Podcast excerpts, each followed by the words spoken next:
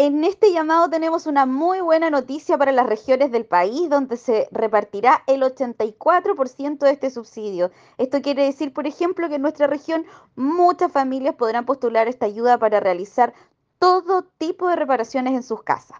Que ahora, además de los arreglos en techos y canaletas, se pueden arreglar otros espacios de las viviendas, como las cocinas, los baños, dormitorios, para que sus habitantes estén mucho más cómodos y con mejores condiciones de habitabilidad. El llamado al Banco Material está muy enfocado a los temas de techumbre, canaletas, agua lluvia, y la verdad que esto se amplía hoy día para que las familias puedan eh, em, ejecutar otro tipo de reparaciones que, estimen necesarias para su vivienda.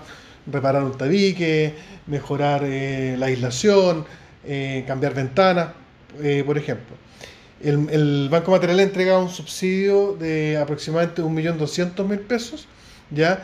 Y es muy importante ahí que las, familias se informen sobre cómo postular. Está toda la información disponible a través de nuestra plataforma web y también a través de nuestros números de teléfono para que puedan postular a este importante subsidio que ayuda a mejorar las viviendas de las familias que hoy día tienen una vivienda.